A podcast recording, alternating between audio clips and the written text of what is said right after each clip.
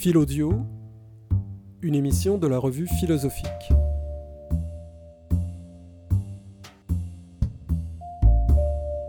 Bienvenue à Philaudio.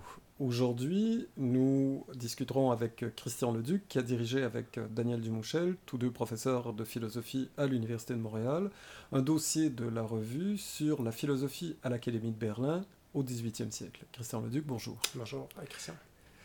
Pourriez-vous nous expliquer les motivations de ce dossier?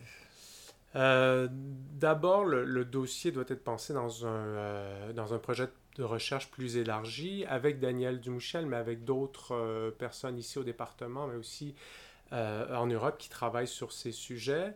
et qui est d'exploiter un corpus de textes qui est encore très méconnu, peu documenté, que sont euh, les mémoires et euh, les, ce qu'on appelle les Preisfragen, donc les textes liés à des concours philosophiques lancés par, par l'Académie de Berlin au, 18e siècle. Et je précise, l'Académie de Berlin est une académie qui a été bon, créée par Leibniz en 1700 avec l'aide notamment de Sophie Charlotte, reine de Prusse.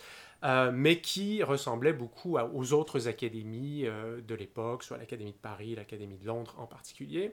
Mais dans les années 40, 1740, euh, Frédéric II prend le pouvoir et prend aussi en charge l'Académie, veut la renouveler et lui donne une classe de philosophie spéculative, ce qu'on appellerait aujourd'hui une classe de philosophie, ce qui est exceptionnel dans le cadre d'une académie.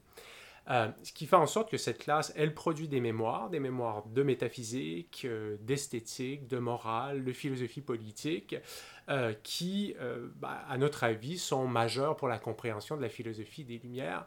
Et, comme je le mentionnais, est accompagnée de concours généraux. Hein. C'est comme si l'Académie de Paris lançait un concours à tous les 3, 4 ou 5 ans sur une question d'intérêt général euh, je ne sais pas, notamment il y, a, une question qui a été lancée euh, à cette époque, doit-on mentir au peuple? Euh, Et les membres et non-membres de l'Académie peuvent y participer. Des grands noms y ont participé, Herder, Kant, Mendelssohn, mais bien entendu, toute une, communauté a été mobilisée autour de ces, de ces questions. Donc, le numéro est en fait un, un premier échantillon d'une recherche sur un corpus qui reste encore grandement exploité. Quel était le rayonnement de cette académie à l'intérieur de la sphère européenne? Est-ce qu'il était limité simplement aux interlocuteurs de langue allemande ou est-ce qu'il y avait une résonance de leurs activités à l'extérieur, donc euh, par exemple en France euh, ou en Italie? Oui, c'est une question très intéressante parce qu'en fait, avec la création de la classe de, philosophie spéculative, Frédéric II, grand francophile, décide de faire du français euh, la langue officielle de l'Académie. Donc jusqu'à, euh, jusqu'aux années 40, l'Académie publie essentiellement en latin. Euh, et ensuite, quand il y aura d'autres changements au début du 19e siècle, c'est l'allemand qui, bien entendu, prédomine. Et donc, il y a cette période sur quelques décennies où le français domine. Euh, ce qui fait en sorte que l'Académie, bon, comme plusieurs, est non seulement européenne, mais elle est euh, euh, très, très près de certains milieux français. par exemple, Maupertuis en sera le président dans les années 1740-1750. Mais étant donné qu'on avait besoin de francophones, mais qui avaient certaines compétences en allemand, il y a eu énormément de Suisses qui ont été recrutés. Euh, et donc, bon, c'est des figures qui sont peut-être moins connues aujourd'hui, mais qui sont importantes pour, euh, importantes pour l'époque. Il y a des gens comme Samuel Formé, Mérian, euh, qui a beaucoup travaillé sur le problème de Molineux, Zulzer, qui sont, qui sont tous d'origine suisse et qui produisent de la recherche en Allemagne en français, qui sont dans des réseaux mixtes et euh, qui, bien entendu, avait cette capacité non seulement scientifique, mais aussi linguistique de pouvoir euh, discuter dans, euh, dans les deux langues. et sans compter d'autres, auteurs, un sur lequel je travaille en particulier, qui est, Euler, le mathématicien, mais qui a aussi une production, une production philosophique. Ben, en l'occurrence francophone, et donc, et donc cet aspect nous paraissait également intéressant pour, pour la recherche. Pour l'historien de la philosophie ou pour le, philosophe de manière générale, euh, lorsqu'on voit un dossier consacré à la philosophie de l'Académie de Berlin, euh, nous avons l'impression en fait que c'est un dossier sur un point presque de détail de l'histoire de la philosophie. Euh, or, ce que vous nous dites en fait, c'est que cette académie fut appelée à jouer un rôle très important dans la communication d'un certain nombre d'idées qui ont eu un impact. Pourriez-vous donner quelques exemples? Bien, je mentionnais notamment les, tout à l'heure les, concours. Euh, et on voit que euh, les concours, les questions posées suscitent dans les années qui suivent euh, un intérêt marqué pour ces questions. Hein. Et je prendrai une figure connue qui a, dans une certaine époque quand même, voulu, de manière directe ou indirecte, contribuer à ces questions, et c'est le cas de Kant. Hein. Kant, dans sa période précritique, suit de près les activités de l'Académie euh, de Berlin, participe au concours de 63 sur euh, la, différence des méthodes et des évidences entre mathématiques et, euh, métaphysique. Et on se rend compte que bah, non seulement cette question, à cette question, Kant a une réponse, mais que cette réponse aura une répercussion sur la structure de, la première critique. Hein. Mhm. Si on regarde la, partie méthodologique de la critique de la raison pure, ben, il reprend certains éléments de, de cette réponse. Euh, et par la suite, ben, il y aura d'autres questions posées pour lesquelles Kant voudra, sans nécessairement soumettre un texte, euh, s'intéresser. Euh, c'est le cas préalablement, notamment du concours sur la validité des, des monades, concept leibnizien par, excellence, mais de plus en plus critiqué à l'époque. Et la question pose est la suivante est-ce que les monades, le système des monades est utile et vrai euh, euh, et peut avoir, euh, des, incidences théoriques fécondes? Kant n'a pas participé au concours, mais a écrit quelques années par la suite un texte intitulé La monadologie physique, dans lequel il participe d'un mouvement de physicalisation de la monade. La monade n'est plus simplement cette entité spirituelle, mais une entité matérielle qui doit servir à fonder la force euh, concept fondamental pour, euh, pour la physique de l'époque. Donc c'est un exemple parmi tant d'autres, peut-être le plus connu, celui de Kant, mais euh, il faut aussi savoir que des gens comme Herder ou Mendelssohn ont aussi participé à ces, à ces, à ces concours.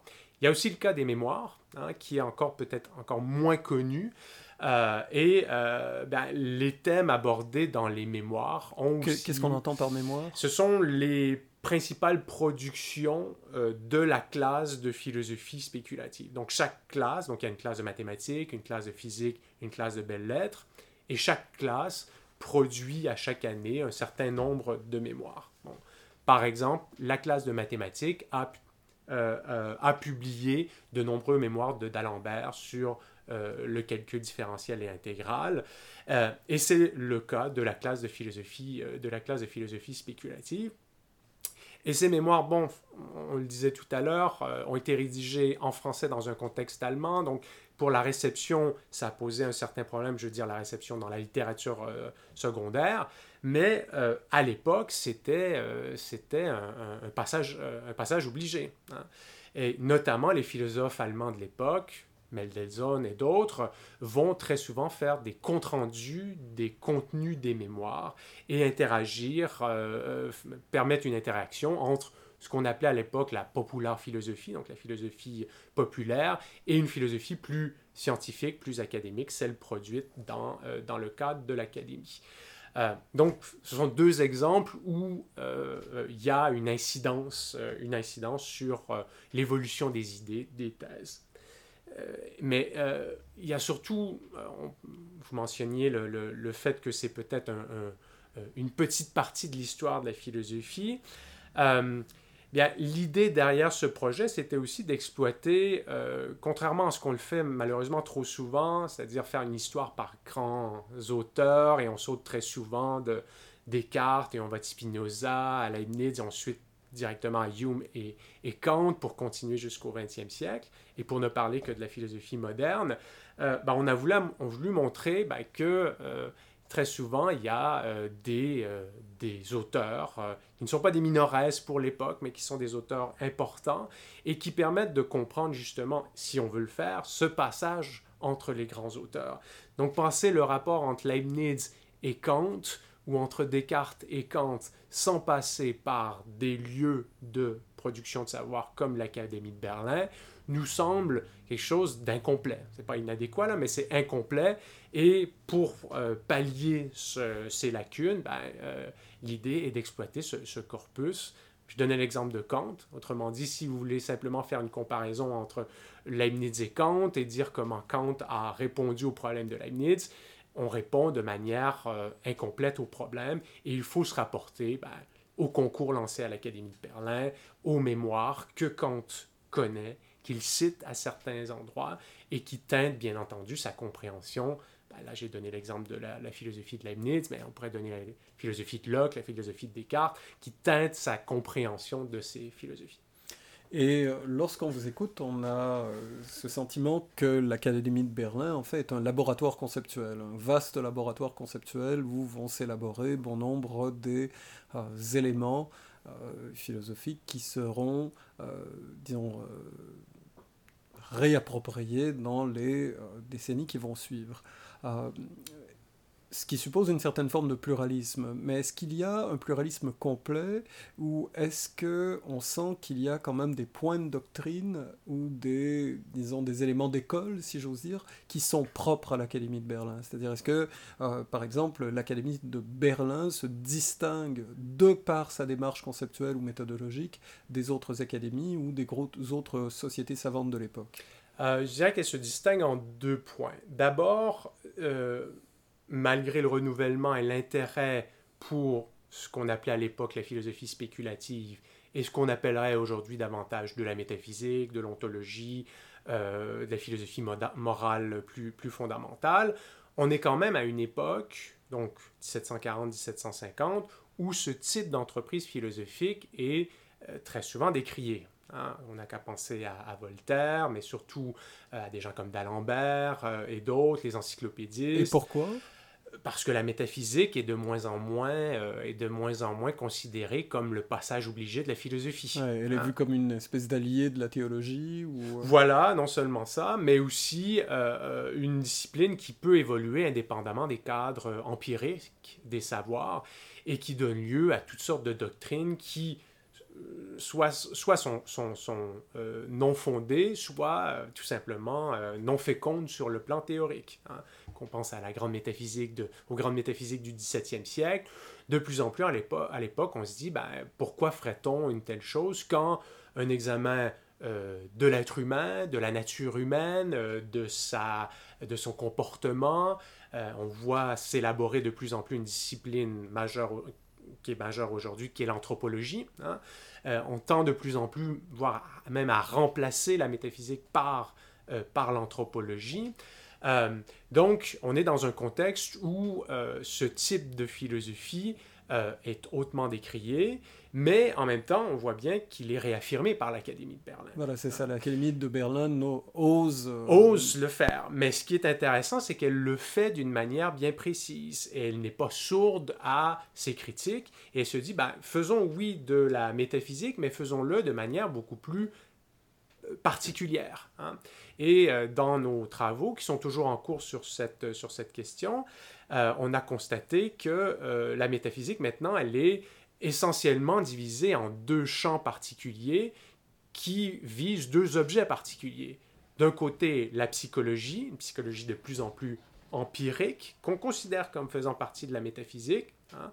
Donc, euh, qu'est-ce que la conscience? Qu'est-ce que l'unité de la conscience? Quel est le rapport de l'âme au corps? Ben, Ce sont des questions métaphysiques assez classiques, mais qu'on considère dans un cadre de plus en plus, euh, disons-le, empirique et d'une discipline également, également naissante qui est la psychologie empirique. Et de l'autre, ben, ce n'est pas l'âme, ce n'est pas la nature humaine, mais la nature, le monde. Et donc, euh, plusieurs auteurs vont s'intéresser à des questions qui concernent euh, ce qu'on appellerait, ou ce qu'on appelle à l'époque, la métaphysique de la nature, la cosmologie. Est-ce que dans le monde, est, le monde est constitué d'entités premières que sont des atomes, ou est-ce que le monde est divisible à l'infini dans ses parties? Est-ce que le monde est fini ou infini, etc., etc. Mais toujours dans une perspective où on prend en considération, comme c'était le cas euh, sur l'âme, les études scientifiques sur le sujet. Hein Qui fait en sorte que la métaphysique, en tout cas c'est l'une des thèses que je défends dans l'article du numéro, la métaphysique pour ces auteurs, elle est plus considérée comme une discipline première et fondamentale. Même, je dirais que pour ces auteurs, la métaphysique, elle vient après. Hein, et c'est là qu'on retrouve peut-être un des sens originaires de la, mhm, mhm. de la, du concept, de, la discipline. Elle vient après quoi? Elle vient après les sciences. Donc, il faut avoir fait un peu de science, il faut connaître ce qu'est l'âme et ce qu'est euh, le, euh, le, monde pour ensuite dégager des thèses métaphysiques sur ces, euh, sur ces objets. donc, c'était le premier point. Donc, elle est, elle est inactuelle mais actuelle, c'est-à-dire qu'elle réinvestit la métaphysique, discipline de plus en plus décriée, mais d'une nouvelle manière.